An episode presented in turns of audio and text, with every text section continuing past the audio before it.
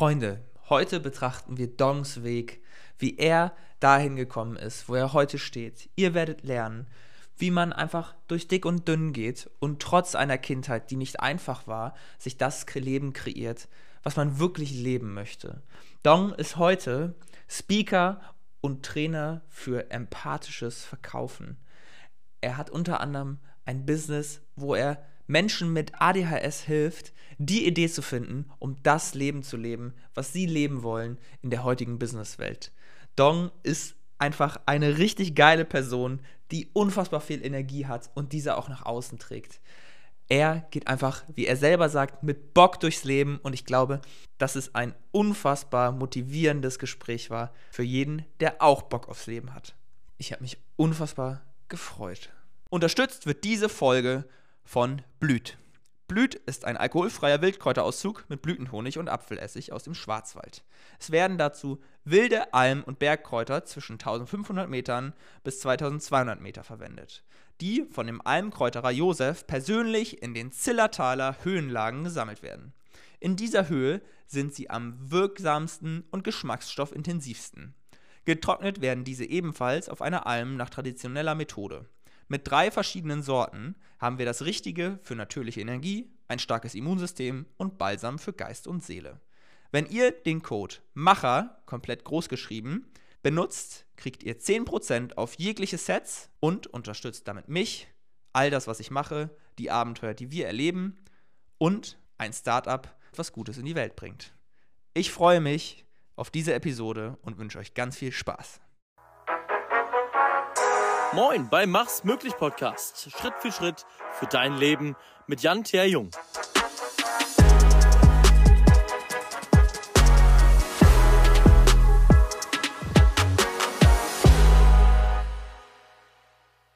Dom.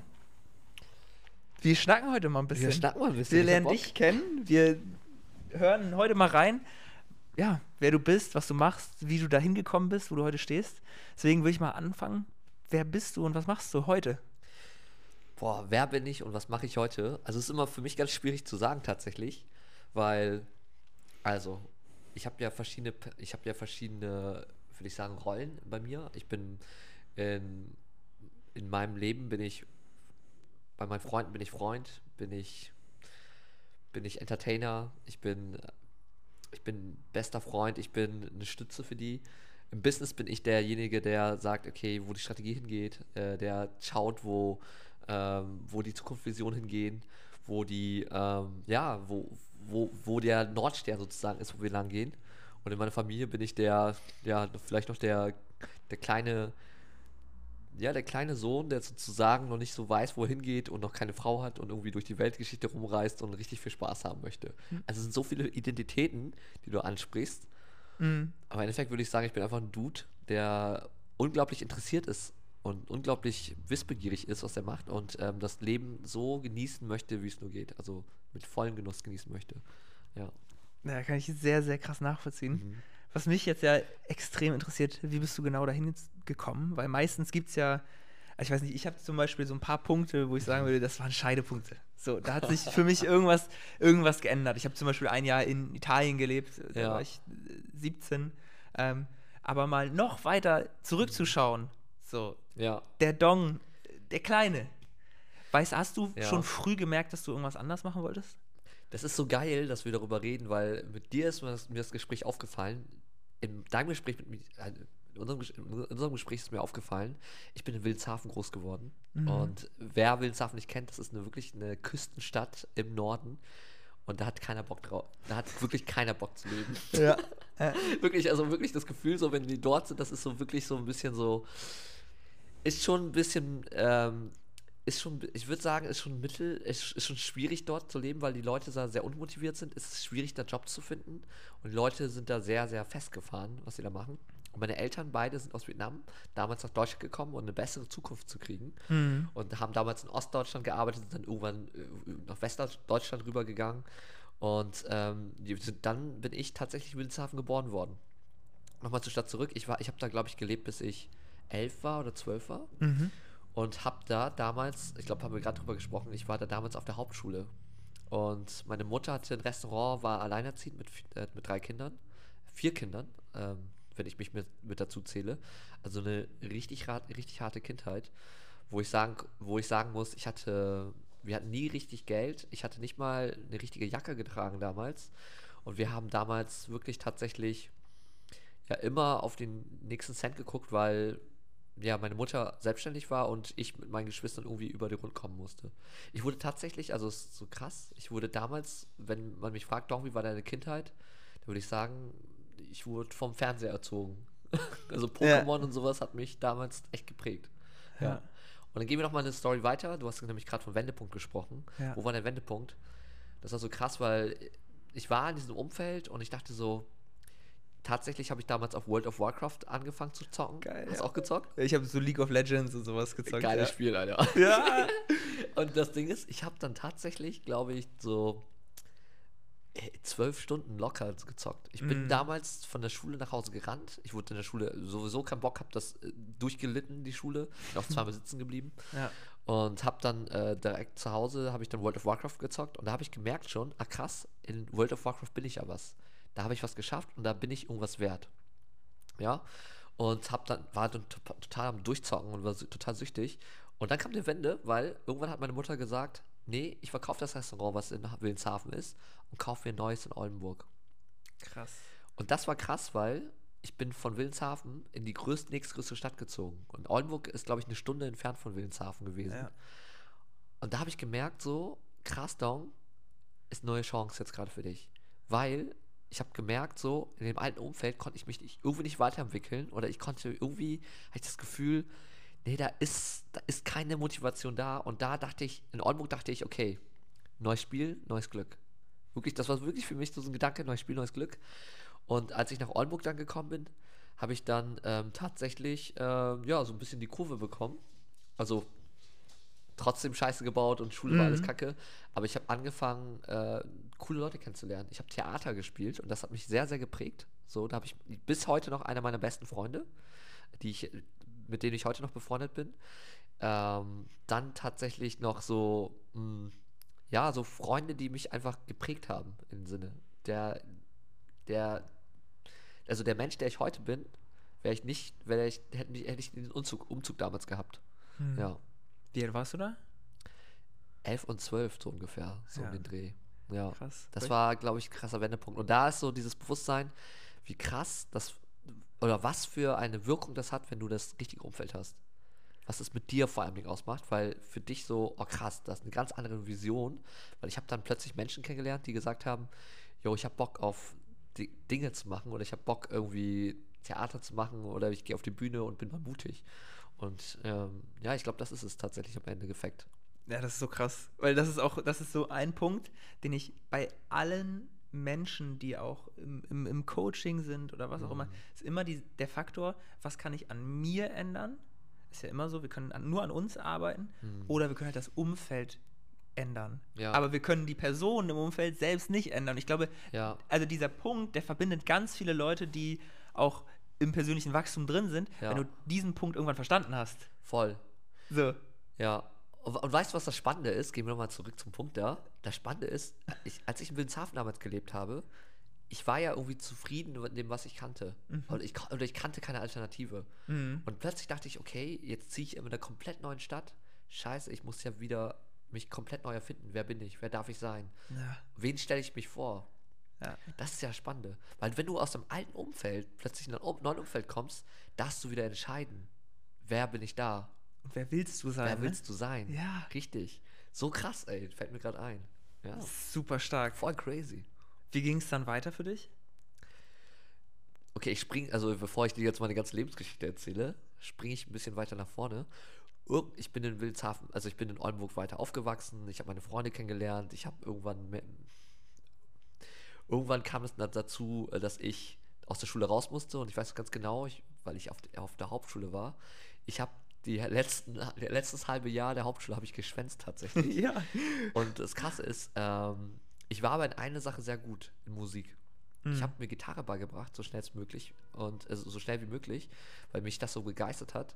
Und dadurch habe ich eine Eins äh, damals im Musikunterricht gehabt. Und das war das Krasse, so. Ich habe eine Eins gehabt, die, meine, meine, die Lehrerin hat ein Talent in mir gesehen, obwohl ich bis heute nicht mal gut Gitarre spielen kann. Ähm, aber äh, die hat, diese Eins hat mich tatsächlich gerettet, dass ich diesen Abschluss, Abschluss bekommen habe. Krass, ja. Und dann weiß ich noch ganz genau, ich bin damals dann zu meinem, also ich habe die, die Hälfte der Schulzeit habe ich geschwänzt. Ich, ich war nicht mal bei der Zeugnisvergabe, aber ich habe den Hauptschulabschluss bekommen. ja. Und ich weiß noch, ich bin dann zur Schule gegangen an diesem letzten Tag, ja. Und dann war der Schulleiter dort und ich sagte so, ja, ich will mein Zeugnis abholen. Und er sagte so, ja, hier Dong, hier hast du dein Zeugnis. Herzlichen Glückwunsch zum Hauptschulabschluss. Äh, hast du zwar nicht verdient, aber viel Glück. Und dann hat er mich gefragt, ja, was machst du jetzt? Und ich wusste das nicht. Ich wusste nicht, was ich machen sollte. Und dann habe ich von einem Kumpel irgendwie gehört, der hat gesagt, ja Dong, du kannst noch zu BBS gehen, weil da wirst du angenommen, wenn du einen Abschluss hast. Mhm. Und dann bin ich damals, damals einfach zu BBS gegangen und habe dann da Schule weiterhin gemacht. Und ähm, warum erzähle ich dir die Geschichte jetzt gerade? Weil ich glaube, ich hatte häufig in meiner Schulzeit oder meiner Kindheit generell dieses Gefühl von, ich weiß nicht wohin. Ich habe einfach immer mitgemacht, immer so mitgeschwommen mit der Gesellschaft, aber ich wusste nicht wohin. Ich habe mich immer schlecht gefühlt, ich, hab, ich passe da nicht rein, aber ich wusste nicht, wohin ich gehen sollte. Ich habe immer wieder das nächste Angebot genommen, weil ich nicht wusste, wer ich bin.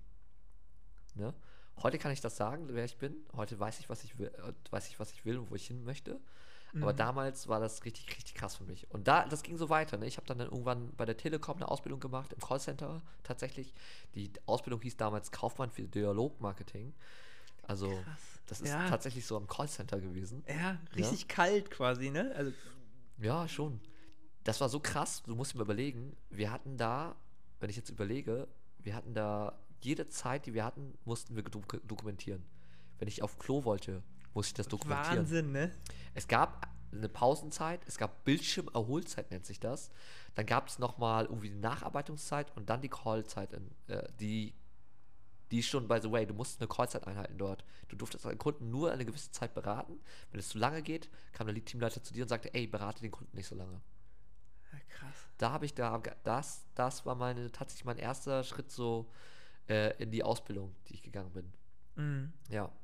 Ja, nebenbei waren meine Eltern noch selbstständig und sowas, aber das kann ich jetzt alles, ähm, äh, das kann ich, ich glaube, ich würde jetzt zu weit nach hinten gehen. Aber zu der Geschichte, ich habe immer Dinge gemacht, so die Leute von mir verlangt haben.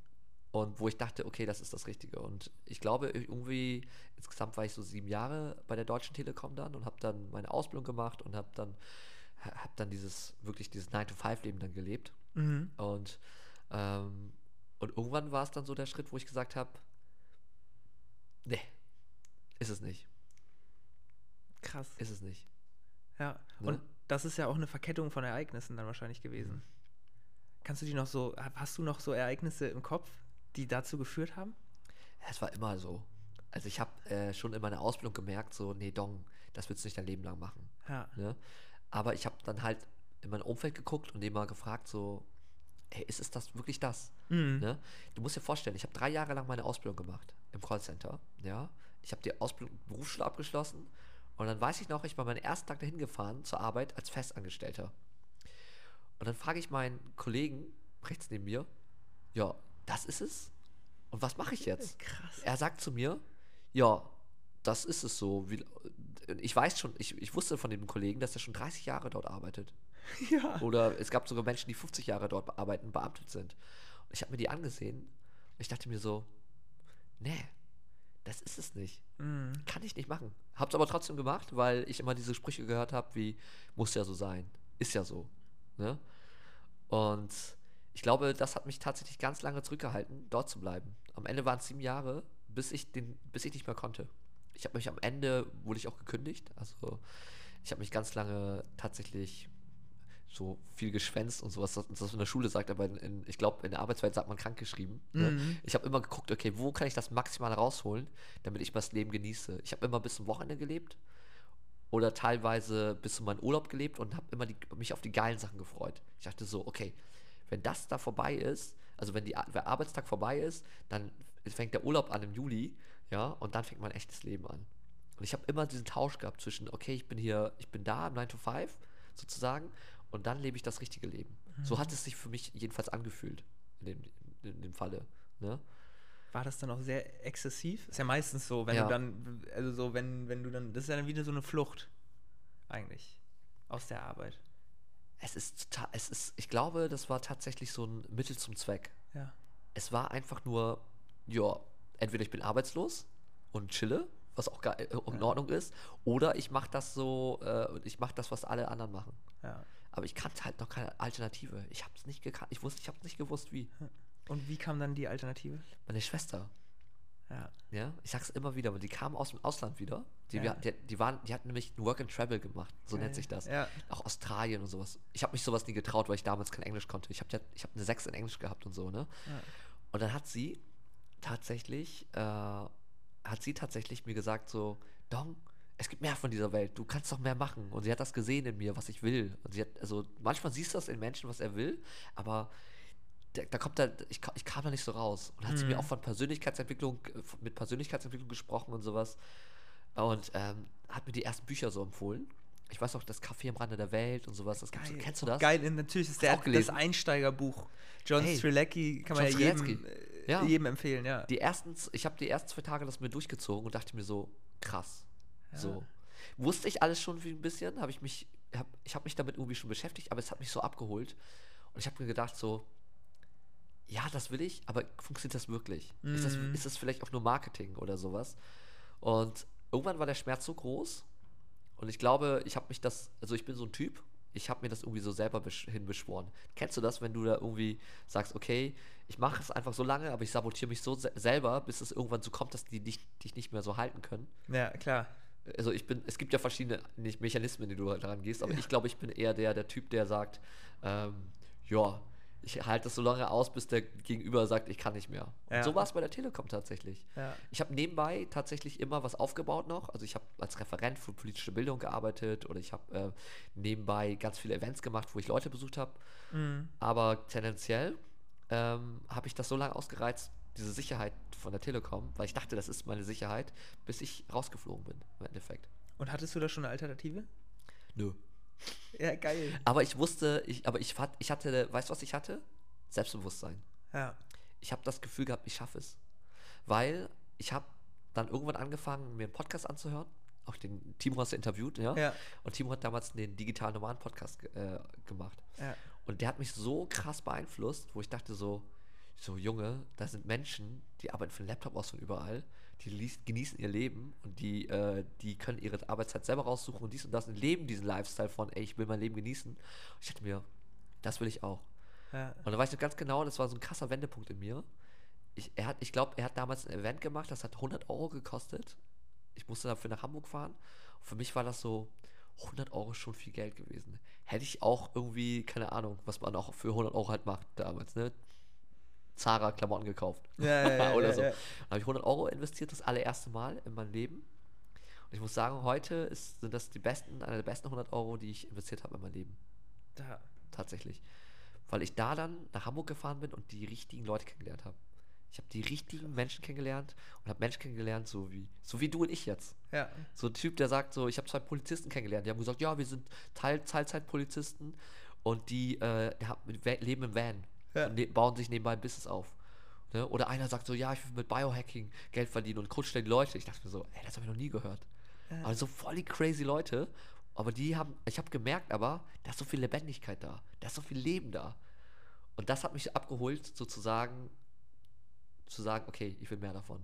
Krass. Lass uns Ja. mal nochmal einen Schritt, Schritt zurück machen. Ja. Nach der Telekom. Du hast gesagt, du hast eine Sache. Selbstbewusstsein. Mhm. Hast du, weißt du, wo das herkam? Weil Selbstbewusstsein ist ja, glaube ich, auch der Ja. Faktor, der die meisten Leute zurückhält, ne?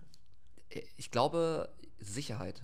Ja. Sicherheit ähm, hält die Menschen zurück, weil Ja. es wird Sicherheit immer, es wird eine Sicherheit sozusagen gegeben von der Gesellschaft, wo die sagen, das ist sicher, wenn du einen Lebenslauf darin führst, ist es sicher, wenn du einen festen Arbeits äh, äh, wenn du einen Festvertrag hast, bist du sicher. Aber das ist so ein Bullshit einfach. Ja, ich glaube, das ist der. Punkt. Wenn du Ne? selbst Und sicher das- bist, wenn du ja. sicher mit dir selber bist, wenn du weißt, was du hast, dann fällt es dir oft einfacher Ja. zu riskieren auch, weißt du? Ich kann dir eins sagen, ich war super unsicher. Okay. Immer. Ja, Bei Frauen, bei Jobs, bei, Ja. bei allen möglichen. Ich musste mir alles selber beibringen. ja. Und diese Sicherheit, die. ich kann dir gar nicht sagen, woher das kam, aber ich glaube, das kam erst durch die Menschen, die ich getroffen habe, aber auch durch so, also unsicher, Skill schlägt immer Unsicherheit. Ja, Wenn du ist Skill erlernst. Machen. Genau. Machen. Das Umsetzen dann, das bringt Mach Sicherheit. einfach genau. durch die Scheiße raus, Ja. aus, außerhalb der Komfortzone rausgehen. Genau, das ist Genau. der Punkt. Das ist da, Das ja, ist das da. wollte ich rauskitzeln. Das ist das, das ist das Allerwichtigste. Das ist der Gamechanger. Das Ja. verändert auch Leben. Ja, Dadurch traust du dich dann auch. ja. Voll. Ich weiß ja nicht, Krass. was für Zuhörer du hast, ob die jetzt weiter sind oder die jetzt gerade am den Start sind, wo ich da gerade jetzt war. Ja, ganz unterschiedlich, ja. Ganz unterschiedlich. Aber wenn du jetzt gerade das hörst und sagst, ey, ich bin jetzt gerade noch an dem Punkt, wo ich mich noch nicht traue, ich glaube, dass so, ich habe mir, ich habe mir da immer viel Druck gemacht. Ich habe gesagt, ah, es muss jetzt heute oder morgen passieren schon, ich muss das so machen, ich muss das von heute auf morgen schaffen. Aber es waren wirklich immer kleine Schritte, die mich Baby dahin Steps. gebracht, wo ich jetzt gerade bin. Genau. Baby Steps. Immer wieder ein bisschen außerhalb der Komfortzone gehen, aber nicht, also weißt du, was ich meine, nicht überfordern. Darum geht es ein bisschen auch. Und ich glaube, das war bei mir so, ich, hab, ich bin immer kleine Schritte gegangen. Ich konnte damals, Alter, ich konnte damals kein Englisch sprechen. Ja. Ich dachte mir so, Digga, wo lerne ich jetzt Englisch? Ja. Und ähm, tatsächlich äh, habe ich mich dann für, also nach der Telekom war ich erstmal, habe ich mich für eine NGO beworben, ja, dieses Bro- Brot für die Welt, Ja, sagt, sagt, sagt, sagt Ja. sicher was. Und da habe ich damals in Kambodscha gearbeitet, an der Grenze zwischen Kambodschanern und Vietnamesen. Mhm. Ich konnte damals tatsächlich kein richtiges Englisch sprechen und ich hatte damals so Angst, dahin zu gehen, habe mich aber trotzdem beworben. Und irgendwie, keine Ahnung, haben die mich angenommen. Und die haben gesagt, ja, Dong, was du vorher machst, ist auf jeden Fall ein Englischkurs. Von mindestens zwei Wochen. Mhm. Ich habe mich für diesen Englischkurs eingetragen und der wurde abgesagt. ja. Also kam ich, also kam ich ohne Englisch tatsächlich damals nach Kambodscha und ich erinnere mich noch an mein allerersten Gespräch, als ich nach Kambodscha kam, ja. Also generell Englisch, so konnte ich nicht, aber Englisch mit Akzent, kambodschanischen Akzent, noch härter.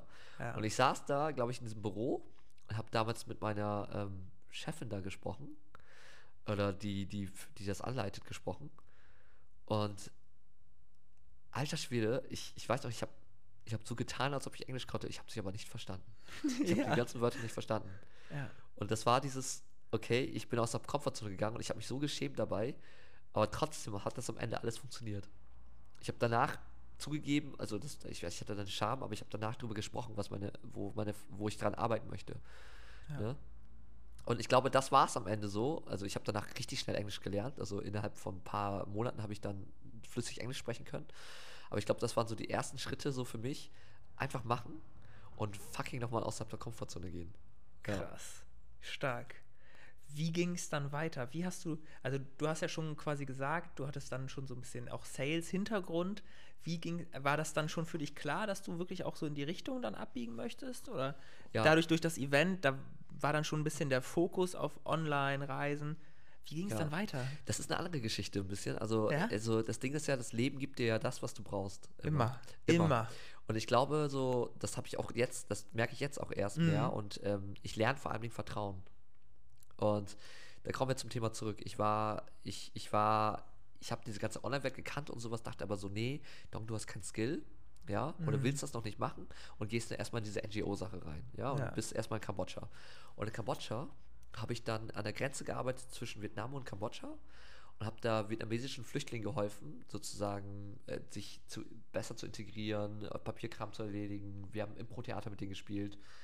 Und ähm, da habe ich aber gemerkt, alter krass, Dong, das, was du gerade machst, da hast du gar keinen großen, da hast du Einfluss gerade drauf, aber nicht so einen krassen Hebel. Ja. Weil der richtige Hebel ist tatsächlich, glaube ich, wenn du wirklich die finanziellen, also Finanzen mit reingibst. Ne? Und Ja. denen sozusagen Dinge ermöglicht. Okay, und da komme ich zu einer Situation. Äh, meine Gastmutter, ich hatte meine Gastmutter damals und sie, bei ihr habe ich immer gewohnt und eines Tages, als ich ankam, habe ich gemerkt, in ihr Zuhause ist der Fernseher weg gewesen, ihr Eheringe war weg und ihr, das Motorrad war weg. Und das Handy aber, glaube ich, auch. Ich weiß nicht mal ganz, aber ganz viele Sachen im Haus sind verschwunden. Und da habe ich sie gesehen, sie lag auf dem Boden und hatte so eine Injek- Injektion, wie nennt man das nochmal? So eine Art Injektion, ja. Injektion genau. drin oder sowas.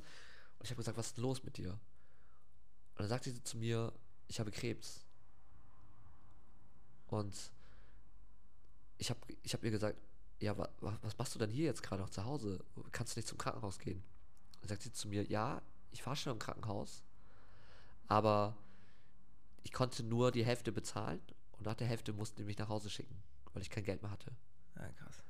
Und ich dachte mir so, holy shit, ey, krass. Ich, ich, ich war total gesteinert, weil ich wusste, okay, was, Dong, was machst du jetzt?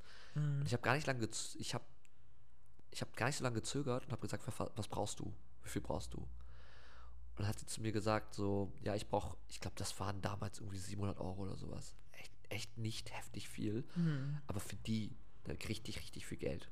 Richtig, richtig viel Geld. Also für die Kambodschaner. Und ich wusste, ich habe ihr das Geld gegeben, hab ich habe ihr das Geld direkt überwiesen und dann durfte, konnte sie wieder ins Hau- Krankenhaus gehen und da behandelt werden. Und habe dann noch versucht, nebenbei online Geld zu, also von den Leuten an- das Geld anzufragen. Und da habe ich gemerkt, so krass, ich kann hier so viel tun und ich kann so viel reden und Dinge machen, aber der größere Hebel ist tatsächlich das Geld am Endeffekt für die Menschen. Mhm. Dass die sich, ähm, also wenn die solche Probleme haben, ne, Bildung, Bücher kaufen können, Hä- Häuser, wenn da Wasser, Wasser, Wasserkatastrophen kommen und es wird immer mehr passieren. Und darum kommt es auf an. Und das hat mich ein bisschen geschockt. Und dann irgendwie, ich, also dadurch, dass ich zwischen Vietnam und Kambodscha gearbeitet habe, ich habe Kambodschanisch gelernt und Vietnamesisch. Krass, ja. Und ich habe dann damals tatsächlich aus Vietnam immer Sachen nach Kambodscha gebracht. Weil meine Gastfamilie hatte damals auch vor ihrem Haus, hatte so einen kleinen Kiosk. Ich weiß nicht, ob du schon mal in Asien warst, aber die haben so kleine Kioske da Ja. vorne. Und die, jeder ist ja irgendwie Verkäufer dort. Und die haben damals, ich habe da damals Trockenfrische, Trockenfrüchte immer von Vietnam nach Kambodscha gebracht. Äh, Zu einer Gastfamilie. Meine Gastmama fand das richtig geil. Die fand, oh, die Trockenfrüchte geil, hat richtig geil geschmeckt. Und die Nachbarn haben es mehr gekauft und haben immer mehr von diesem Dorf diese Früchte gekauft. Und dann, ähm, und dann habe ich gemerkt, so, okay, krass, die verdienen dadurch mehr Geld, wenn ich die Produkte von Vietnam nach Kambodscha bringe. Und ich verdiene, habe auch ein bisschen davon verdient, durch dieses bisschen dieses Handeln und so. Und dann habe ich gemerkt, ey, krass, kann ich doch, ich kann noch mehr rüberbringen. Und ich habe immer mehr Sachen von Vietnam nach Kambodscha rübergebracht, weil ich Vietnamesisch konnte und Kambodschanisch. Und ich konnte mit ihnen teilweise kommunizieren. Ne? Und du, ich habe dann gemerkt, so, krass, ich muss nur kommunizieren mit denen und darüber funktioniert das überhaupt. Geil. Und das ist ja das Verrückte an unserer Welt, ne? Es ist ja gar nicht mehr so, also überleg dir mal, das größte Hotel der Welt zurzeit, ja, hat keine einzigen Hotels mehr. Airbnb. Das Ja. größte Taxiunternehmen hat keine einzigen Taxis mehr. nur noch Plattform. Uber ist nur noch Plattform. Das sind Ja. Mhm. die reichsten Unternehmen der Welt, wovon wir sprechen. Also wir haben genug Ressourcen, aber was passieren muss, ist, dass Menschen das vermitteln müssen irgendwie. Wir haben genug Ressourcen. Es ist alles da. Es muss nur noch richtig geil vermittelt werden.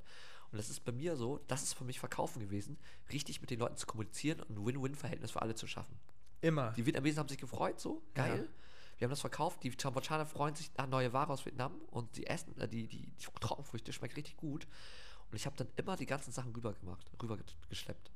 Und das war auch so, da, da habe ich zum ersten Mal verkaufen gelernt, weil es ging ums Handeln. Da ging es um Beziehungen zu schaffen, Vertrauen zu schaffen mit den Menschen. Ja. Und auch zu verstehen, ey, krass, in Vietnam, da sind die Leute, du musst dir vorstellen, Vietnam und Kambodscha, Kambodscha unterscheiden sich ziemlich krass. Ist so wie Deutschland und po Poland. Ne? T- Komplett verschiedene Kulturen, Mentalität, wie die handeln und sowas. Ne? Oder tatsächlich sogar und so unterschiedlich wie Deutschland und Türkei tatsächlich sogar. Du merkst so, wenn du hingehst, kom- komplett verschiedene Kulturen. Und verkaufen ist es auch, sich anzupassen an deinen Kulturen. In Vietnam, in Vietnam hast du viel härter verhandelt als in Kambodscha. In Kambodscha hast du viel mehr auf eine Art, eine freundschaftliche Art und Weise verhandelt. Ne? Und das, da bin ich zum ersten Mal in Berührung gekommen mit dem Thema Verkaufen tatsächlich. Krass. Ja. Wie hast du das? Also, naja, lass uns, das, das finde ich so spannend. War die Sicht auf Verkaufen, die du jetzt, die jetzt heute hast, die du da dir aber auch gebildet hast durch, durch diese Erlebnisse, war die schon immer so positiv behaftet, wie du sie jetzt auch erzählst? Ähm, tatsächlich nicht, nee. Es kam immer drauf an. Ich hatte auch immer so komisches, ich musste das natürlich auch alles erst lernen, ne? Weil, guck mal, mit den Kambodschanern habe ich gemerkt, ich bin mit denen befreundet und ich habe meiner Gastmutter geholfen dabei. Und mir fiel das schwer, am Anfang Geld dafür zu nehmen. Ich musste aber auch, ich musste aber auch irgendwie lernen, dass es mir auch erstmal gut gehen muss. Weil dadurch, dass ich das gemacht habe, habe ich natürlich weniger Zeit gehabt für die ganze Entwicklungshilfe oder irgendwie die ganz anderen Sachen, die ich gemacht habe. Und ich habe gemerkt so, ey Dong, du kannst dir so viel geben, wie du willst, aber wenn ich mir selber nichts dazu gebe, dass es mir dabei gut geht, dann wird das Projekt hier nicht laufen. Und deswegen musste ich erstmal lernen, mich zu lieben. Also was heißt, und das, was heißt mich zu lieben? Das heißt, mir, also mir einzugestehen, so, ey, Dong, du brauchst das Geld, dass es anderen auch bei dabei gut geht. Ja. Weißt du, was ja. ich meine? Ja, auf deine Bedürfnisse auf eingehen. meine Bedürfnisse eingehen, zu sagen, ey Digga, ich habe das, ich hab das verdient, weil ich jetzt die beide vermittelt habe. Genau. Ich habe am Anfang das alles so gemacht, so pipapo. Ja. Weißt du? Und das sind so die ersten Glaubenssätze, die ich auflösen musste. Mit Geld so, du darfst auch mal Geld von den anderen nehmen. Auch wenn die in einer anderen Situation sind und ich bin der Deutsche, der reinkommt und vor viel Geld hat, aber ich darf das auch nehmen, dass es mir dabei gut geht. Und ich habe damals nicht viel Geld verdient, das war richtig, das war nicht viel. Ja. Aber im Endeffekt so nur für dieses Verhandeln. Und je größer die Deals waren, desto mehr habe ich da verdient. Natürlich. Und die Klar. natürlich aber auch. ja. Ne? Ja, das ist dieser, eigentlich, das ist ja, das ist ja das Spannende. Es geht immer um gegenseitigen Wert. So, Ja. ne? du gibst einen Wert, du schaffst einen Wert. Und ich glaube, das ist ja eigentlich so witzig, weil Verkaufen Ja. ist so oft so negativ behaftet. Dabei geht es eigentlich nur darum, Ja. was zu geben. So. Es geht zu geben, aber auch zu helfen auch gleichzeitig. Ja, genau, Ne? das meine ich. Ja. zu helfen und den Menschen den richtigen Impuls zu geben, in die richtige Richtung zu gehen. Weißt du? Ich habe den Trockenfrüchte verkauft, fand ich geil. Also es gibt natürlich auch Scheißprodukte, die du, die du verkaufen kannst Ja, im Endeffekt. Ja. Aber im Endeffekt so, ich habe der, ich habe meiner Gastfamilie damals, der Mama, und, die, das, und das ist doch immer dort, ne? Also dieses System, was ich damals war, die haben noch immer Kontakt und machen das auch immer teilweise dort so. Das ist schon geil. Und diese Gastmutter, die ich da damals hatte, die ist jetzt tatsächlich, also die kann sich sozusagen jetzt einen Cashflow aufbauen und kann davon wieder ihr Fernseher kaufen, was sie damals verkauft hat, aber davon kann sie ihre Familie wieder versorgen. Und das finde ich halt, das finde ich halt geil, so, ne? Und verkaufen heißt für mich auch Menschen verstehen und Menschen miteinander teilweise verbinden. Weißt du, man spricht auch von Affiliate-Partnern und sowas. Ja. Und das musste ich auch erstmal lernen. Ich habe das von Anfang an nicht gekonnt. Ich hatte ja immer dieses, diesen Glaubenssatz gehabt, verkaufen ist scheiße, verkaufen ist schmierig, verkaufen ist irgendwie jemanden irgendwie was andrängen. Ja. Ist auch so, zum Ta also ist auch so bei Menschen, die das nicht so gut mit dir meinen und einfach nur das Geld in dir sehen und den Bedarf in dir nicht sehen. Aber das Verkaufen, was ich den Menschen beibringe, geht, wirk- es geht wirklich in die Tiefe, das Bedürfnis von den Menschen kennenzulernen, ja, und dann denen was anzubieten. Ja. Den Bedarf erst zu wissen und dann dem Menschen was anzubieten. Und immer nach Erlaubnis zu fragen, ist das okay? Weil ich glaube, darum geht es auch ein bisschen, um nach Erlaubnis zu fragen. Ja. Voll. Wie ging es denn dann weiter? Quasi nach, nach der NGO-Erfahrung, nach Ja. diesem ersten Verkaufsimpuls. Ja, ich bin ein bisschen, äh, ich dachte so, ey Dong, wenn du das zwischen Kambodscha und Vietnam kannst, kannst du es auch zwischen, kannst auch kannst du es auch in Deutschland machen. Das war schon so klar. Ja, nee, war nicht klar, aber ich dachte so, ja, das würde Ja, aber das hattest du im. Kopf. Ja, ja, Das hat, das, ich dachte so, ja, das klappt. Hab dann Produkte aus Vietnam rübergeholt nach Deutschland und dachte so, Geil. machst du Amazon FBA, wie nennt man das jetzt? Der, Dropshipping ja, oder so Der Scheiße Klassiker. jetzt? Ja, aber geil. Der Klassiker einfach, ne? Geil, ja. Ich sag's dir, ne? Ich dachte so, ja, pipapo, machst das mal. Ja, Pustekuchen. Ich, wurde, ich wurde hardcore gefickt, ey. Also wirklich hardcore. Also ich wurde, ich habe ich hab dann die ganzen Sachen von Deutschland, also von Vietnam nach Deutschland gebracht. Und erstens äh, habe ich, also ich kürze das mal ab, es sind su- super viele Beispiele, die ich jetzt bringen kann, aber ich habe Produkte gekauft und ich wusste, dass es, es waren Lebensmittel, ich hatte keine Papier, ich hatte das Papier nicht dafür, das Papierkram nicht dafür, und es gab Regularien und ich habe das nicht, ich habe das schon verkauft bekommen, aber hab, musste den Leuten das Geld zurückgeben, weil ich das, weil es nicht richtig funktioniert hat und ähm, ja, bin dann auf die Schnauze gefallen. Und ich habe das die ganze Zeit versucht, tatsächlich bis Corona kam. Also irgendwann habe ich gemerkt, so, okay, zwischen Vietnam und Deutschland ist schwierig, aber zwischen Deutschland und Vietnam, das ist nicht schwierig. Weil Vietnamesen lieben deutsche Produkte. Das war krass. Ich habe damals Omega-3-Fettsäuren sozusagen von Vietnam nach Kambodscha rüber transportiert. Du kannst dir vorstellen, so eine Kapsel aus. Kennst du diese von DM Klar. oder von Klar, ja, ja. Osman oder sowas? Gibt's ja? Fischöl oder Alge oder ja was auch immer. Ja. Und da muss nur deutsche Schrift draufstehen und die Vietnamesen denken so, ah krass, ey, voll viel wert und die, äh, das ist aus Deutschland gute Qualität, weil Deutschland ist ja für gute Qualität Ja. sozusagen. Äh, ist, ist, ist, das ist ja deutsches Marketing, eine gute Qualität rauszuhauen. Ne? Und habe ich wirklich verstanden plötzlich, krass, in Vietnam stellen die auch Omega-3-Fettsäuren her, ist wahrscheinlich der gleiche Shit, den die reinballern. Vielleicht ist es sogar aus Vietnam produziert und haben die in Deutschland nochmal re re gerebrandet oder sonst was. Aber es kommt immer darauf an, was für ein Brand dahinter steht, was für ein Name dahinter steht. Also die Leute kaufen aufs Vertrauen im Endeffekt. ja, immer. Und da habe ich festgestellt, so, dafür bezahlen die Menschen viel mehr Geld und ähm, davon habe ich tatsächlich eine Weile lang gelebt. So, ich habe die Sachen von Vietnam nach Kambodscha, äh, nach, nach äh, Vietnam rüber transportiert. Ja. Ja. Krass. Und so habe ich lang, so habe ich lang gelebt, bis tatsächlich Corona kam. Ja. Und Co durch Corona habe ich gemerkt, so, äh, Corona hat ja alles zugemacht und so, du konntest deine Sachen nicht mehr rüber exportieren und die Leute haben auch nicht keine Sachen mehr gekauft. Und durch Corona habe ich gemerkt, so, Dong, jetzt musst du einen Cut da machen. Und habe dann nicht tatsächlich, ähm, musste tatsächlich in, also du musst dir vorstellen, ich hatte ein Business und es hat irgendwie alles funktioniert, so pipapo, so, aber plötzlich war es dann weg. Und ich dachte so, okay, Dong, jetzt musst du dich irgendwie, jetzt musst du dich irgendwie neu erfinden.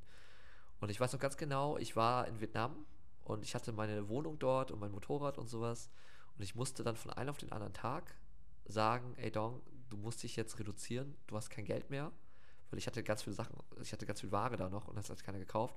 Und ich habe dann meine ganze Wohnung aufgegeben und habe dann, das ist noch eine Nebengeschichte dazu, die kann ich irgendwann mal vielleicht erzählen, aber da habe ich noch in der Schule mal gearbeitet für, für nix. Also ich habe da für Unterkunft gearbeitet und Schüler unterrichtet. Und ähm, ja, und ich, ich, ich glaube, ich bin jetzt gerade ein bisschen raus aus der Story. Ich hatte tatsächlich da in dieser Schule gearbeitet und habe dann bin irgendwie über die Runden gekommen in Vietnam immer, bis irgendwann eine Mail kam und da stand in dieser Mail stand drauf der letzte Flug nach Deutschland. Krass. Und du wusstest ja damals. Ach, die, die Rückholerflüge. Die Rückholerflüge, ja genau. Wahnsinn. Kennst du das? Ja, meine, meine Schwester war zu dem Zeitpunkt nämlich in Brasilien und wurde auch zurückgeholt. Krass. Und die ja. haben wirklich, das war diese Mail, der letzte Flug nach Deutschland. So, das war der, das war der Begriff. Das war ja dann wirklich richtig, dann muss ja Anfang 2020 gewesen sein. Ja, Anfang 2020 oder sowas. Und dann weiß ich, ich, ich saß dann in Vietnam und ich hatte irgendwie gedacht so, scheiße, ey, ich habe jetzt diese ganze Reise jetzt hinter mir und ich habe jetzt, jetzt, ähm, jetzt weiß ich nicht, was passiert. Und ich hatte Angst. Und ich hatte noch eine Wohnung in Hamburg gehabt und dachte, da, da hatte ich noch einen Untermieter, aber der ist auch ausgezogen und ich dachte mir so, okay, das ist ein Zeichen, du musst zurückkehren. Und mhm. habe dann tatsächlich den letzten Flug nach Deutschland genommen. Und ich durfte tatsächlich nur, glaube ich, 15 Kilo mitnehmen. Und ich habe in Vietnam ja gelebt, ne? Ich hatte richtig viele Sachen. Habe die ganzen Sachen schnell verscherbelt noch bekommen. Oder teilweise habe ich die verschenkt und bin dann mit dem Flug nach Deutschland zurückgekehrt. Und da weiß ich noch ganz genau, ähm, dann saß ich da in meiner Wohnung, in meiner Einzimmerwohnung und wusste nicht, wie es weiterging. Wieder, wieder, wieder, wieder Reset. Wieder wusste ich nicht, wie es weiterging. Und, aber nicht nur das, sondern ich hatte auch noch einen Haufen Schulden. Ja. Weil ich selbstständig war und ich wusste nicht, wie ich da, wie ich da vorgehe. Hab dann, glaube ich, irgendwann Arbeitslosengeld bekommen und so. Aber ich dachte so, Dong, wie kommst du da jetzt raus? Ich saß da wirklich, in, ich weiß noch, ich saß in dieser Wohnung und ich hatte richtig krasse mentale Probleme. Ja, ja. Weil irgendwie, Hamburg war für mich, ich hatte zwar diese Wohnung, aber es war, ich war da einsam. Ne? Also ich war da alleine, ich hatte keine richtigen, ich hatte zwar Freundeskreise, die dort waren, aber die waren alle noch in 9 to 5 und die haben mich gar nicht verstanden, den Traum, wo ich hin wollte. Ja. Mein Traum war es, ey, ich will, ich will reisen, mein Traum war es, ich will, äh, ich will, ich, ich, ich will keine Ahnung, Business machen, ich will, ich will die Welt sehen. Ja. Und äh, der anderen Traum war es so, ja, wir, wir, sind zufrieden in unserem Job. Ja. Und ich hab, ich hatte da so eine krasse Sinnkrise, du glaubst es nicht. Das war richtig, Doch. richtig krass. Ja. ja. Und dann kam irgendwann der Punkt, dass ich Instagram aufgemacht habe und dann gab es die ganzen, ganzen Coaches da, die gesagt haben, ja, dein Traumleben aufbauen und dies und das. Ja. Und dann hat, glaube ich, ein Coach gesagt, so ja, du kannst auch ein Praktikum bei uns machen und dies und das. Und das habe ich gemacht. Krass, was war das für ein Coach? Äh, Robert Gladitz hieß der damals. Ach, witzig. Kennst du den? Habe ich gestern noch eine Story gesehen, ja. Ach, witzig. Ja, für den habe ich damals gearbeitet. Ähm, Krass. Oder ersten Schritte gegangen. Und ich dachte mir so, wow, okay, ich bin immer ich bin sehr skeptisch by the way. Ja und habe dann bei ihnen sozusagen meine, äh, bei ihnen sozusagen Community Management damals gemacht, weil ich konnte ja nichts Richtiges. Ich habe ja nur immer kommuniziert und dachte so ein bisschen labern. Ich wusste gar nicht, dass das Verkaufen ist. Ich habe immer kommuniziert. Ich, ich habe das nicht als Verkaufen nie gestempelt. Und dann hat er irgendwann, ich glaube, irgendwann hat er den Talent in mir gesehen und hat gesagt, Dong, ich glaube, du kannst auch verkaufen. Und hat einen Coach für mich damals geholt und der hat mir, mir dann Verkaufen beigebracht. Krass. Und seitdem kann ich tatsächlich verkaufen. Und ähm, oder ich konnte schon vorher verkaufen, aber seitdem habe ich das so richtig betitelt als geframed okay, wieder. Geframed ja. als ich bin jetzt Verkäufer und mach, äh, verkaufe seine Coachings. Ja. Wahnsinn. Und seitdem bin ich tatsächlich, mache ich das. In, diesen, in dieser Welt, wo ich bin, in dieser Online-Welt, wo ich Menschen helfe dabei, verkaufen zu lernen. Ich habe da vielleicht jetzt eine Zahl, ich habe über 1000 Menschen geholfen, verkaufen zu lernen. Ich habe über Millionen Euro Umsätze gemacht. Und ähm, jetzt ist es so für mich so, ich wollte das, eigentlich wollte ich nie Verkäufer werden so, oder sagen wir mal Verkaufstrainer werden. Ja. Das habe ich nie gewollt, aber ich bin da irgendwie reingerutscht und mir ging es immer darum, Menschen zu helfen, Menschen ihr Selbstbewusstsein zu geben, Menschen zu empowern. Aber das ist eigentlich dasselbe, weil Menschen, dadurch, dass sie verkaufen lernen, lernen sie sich erstmal selber kennen, lernen sie sich, sich selber kennen, lernen sich ihren Wert zu kennen und helfen anderen Menschen dabei, ihren Wert zu sehen und Ja. da durchzugehen. Und das ist für mich tatsächlich auch Verkaufen und irgendwie auf eine andere Art und Weise den Menschen helfen, in die richtige Richtung zu gehen. Krass. Ja. Wie ging es dann dahin? Da hast du dann ja noch für den Robert quasi gearbeitet. Mhm. Wie ging es dann dahin, wieder in die Selbstständigkeit zu gehen oder in, in, in, in den Aufbau Ja. von deiner persönlichen Marke? Also das, was du ja heute auch machst, also wirklich Mhm. quasi als eigener Verkaufstrainer. Ja. Ähm, ja, es war, ey, ich sag's dir, es war ein Hin und Her, ey. Das war, also ich bin super viel gesprungen und so. Ich habe für viele Coaches gearbeitet. Ja. Äh, mal für Leadership Coaching oder mal für ähm, mal Corona-Masken verkauft, ne? Oder Schnelltests verkauft. Ich habe ganz viele Sachen ausprobiert. Ähm, also erstmal der für Robert Gladitz, der irgendwann ist der, äh, irgendwann ist die Firma, ging, die, ging das nicht mehr klar, sind sie insolvent gegangen fast. Und deswegen wurden viele gekündigt. Und ähm, da, erinnere ich, da erinnere ich mich noch, da habe ich hier schon in Portugal gelebt. Und da war das so, dass ich nicht, ja, ich nicht, es war, ich war, es war immer sehr, ich, ich, sag- sagen wir mal so, es war immer sehr so ein Sturm. Alle sprechen ja von der Selbstständigkeit, wenn du in die Selbstständigkeit rangehst, dass es sowieso Wellen geht. Weißt du, was ich meine? Und so war es bei mir tatsächlich auch. So. Am Anfang wusste ich meinen Wert selber nicht. Ich habe zwar gut verkauft, aber ich wusste selber nicht, ich hatte, man nennt, man nennt das ja auch Selbstwirksamkeitsüberzeugung. Ich wusste, dass ich das kann, aber ich hatte noch keine Selbstwirksamkeitsüberzeugung. Dass Ja. es wirklich auch funktioniert, damit ich das auch richtig gut Geld damit verdienen kann. Ja, Weißt du? voll. Und ähm, ich glaube, so, das hat ja auch was mit Selbstvertrauen zu tun. Ich hatte, glaube ich, immer diese Wellen gehabt als Selbstständiger. Es gibt Tiefen und Höhen und Tiefen und Höhen. Und ich habe irgendwann gelernt, auf diese Welle zu reiten. Ne? Und auf diese Fühl Welle zu reiten. sehr. Ja. Und damit jetzt, jetzt klarzukommen. Und ich glaube so, mein Ding ist es jetzt gerade, ich bin einfach so krass im Vertrauen. Viele sagen, also so wie du mich jetzt gerade erlebst, so war ich vor zwei Jahren zum Beispiel noch nicht mal. Nicht mal vom Jahr vielleicht. So dass ich für mich selber losgehe, dass ich vor, ähm, dass ich, dass ich so ein Selbstbewusstsein habe, dass ich sage, ich schaffe das jetzt alles. Das musste ich alles nach und nach erst aufbauen. Weißt du, was ich meine? Also es ist Also, richtig, richtig viel gewesen. also ich weiß zu 100% was du meinst, weil ich glaube, bei mir war der krasse Shift zu, also zum, auch zum Genuss dieser Freiheit, Selbstständigkeit, kam erst durch das Loslassen dieser Ängste, durch das ins Vertrauen gehen. Durch einfach in, in, da reinzugehen, zu wissen, einen Schritt nach dem nächsten. Es kommt sowieso immer eine Sache. Ja. Es, gibt, das, ich, wenn ich das, ich, ich erkläre das immer so, wenn du dieses Lebensrad hast mit allen Bereichen, es wird immer was in einem Defizit sein. Immer. Ja. Aber, und du kannst aber erst anfangen, es zu genießen, wenn du, wenn du verstehst, dass du, Mhm. der Genuss muss trotzdem da sein, obwohl eine Sache im Defizit ist. Und ich finde, das hat ganz viel Übertrag auf die Selbstständigkeit, weil es wird immer, es kommt immer eine Ja. Hürde nach der nächsten. So. Ich glaube auch generell nicht auf die Selbstständigkeit, sondern auf das Leben generell. Ja. Also gerade wenn wir, wenn du diesen Podcast jetzt gerade hören ka- kannst oder wenn du ein Handy hast und Essen auf dem Tisch hast und Essen Kühlschrank hast, wir gehören zu einer der reichsten Menschen der Welt. So nämlich. Und Ja. das ist diese Perspektive, Alter, uns kann nichts passieren. So. Genau. Wenn, dann gehen wir, Alter, gehen wir zum Arbeitsamt und kriegen da Kohle. Und das ist der, das ist das Schlimmste. Aber wir sind hier nicht so wie meine Gastmama, ne, wie ich damals war. Die Ja. sagt, ich habe kein Geld mehr, ja. Und ich bin hier wirklich, ich, ich kann nicht mehr arbeiten für meine Familie und ich bin, ich bin wirklich, ich bin wirklich vom Sterben bedroht. Und da hilft dir keiner. Weißt Mhm. du, außer das Netzwerk natürlich dort, was du da hast. Im Endeffekt. ja. Aber im Endeffekt ist es so für mich jetzt gerade so ähm, zum Thema zurück so, ich kann halt nichts verlieren. Und dass dieses Mindset, auch wenn ich das verliere, dann ist es auch okay. ja. Weißt du, was ich meine? Dann ist es auch in Ordnung. Ähm, ja, trotzdem ist es halt ein, Ego, ein viel Ego-Ding am Endeffekt, Ja. ne, was ich da, wie man da durchgeht. ja. Ja. Jetzt bist du heute auch Speaker, darüber haben wir eben gerade Mhm. schon ein bisschen gesprochen. Wie kam es denn dazu? Boah, auch reingerutscht. Geil. Keine Ahnung.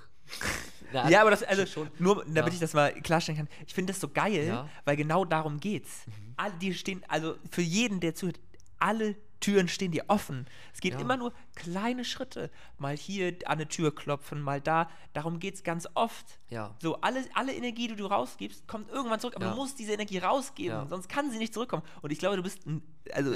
Beispiel par excellence, du gibst Energie. Im ersten Sinne gibst du, so auch wenn, als ich dich kennengelernt habe, du kommst an, du grinst mich an und sagst, was geht? Wie geil. So, also egal, was da passieren wird. Aber du auch. Ja, du, natürlich. Ich mache auch ganz, dir. weil ich das Ja. liebe. Und ich glaube, das ist das auch so. Ich habe bei dir gemerkt so, und wir, haben- wir haben beide direkt geconnected, weißt Ja. du? Du hast gelacht, ich habe gelacht. Und das ist diese Sache, zuerst geben. Genau. Auf den Menschen zugehen, zuerst geben und der Rest kommt irgendwann zurück. Da habe ich heute auch darüber nachgedacht, warum ich am Ende so, ähm, warum ich so, so viel bei mir auf mir zufliegt, weil ich einfach fucking nochmal gegeben habe. Immer wieder. Ne?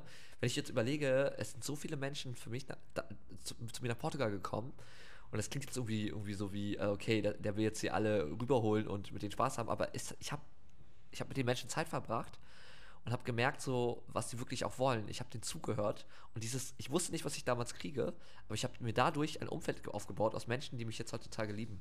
Weißt du, was ich meine? Ja. Und das ist, glaube ich, auch das, wo, ähm, was ich, was ich, was ich so dieses, was ich in mir aufgenommen habe, weil ich, das sagte, glaube ich, damals Tobias Beck. Du musst, du musst dienen, um zu verdienen.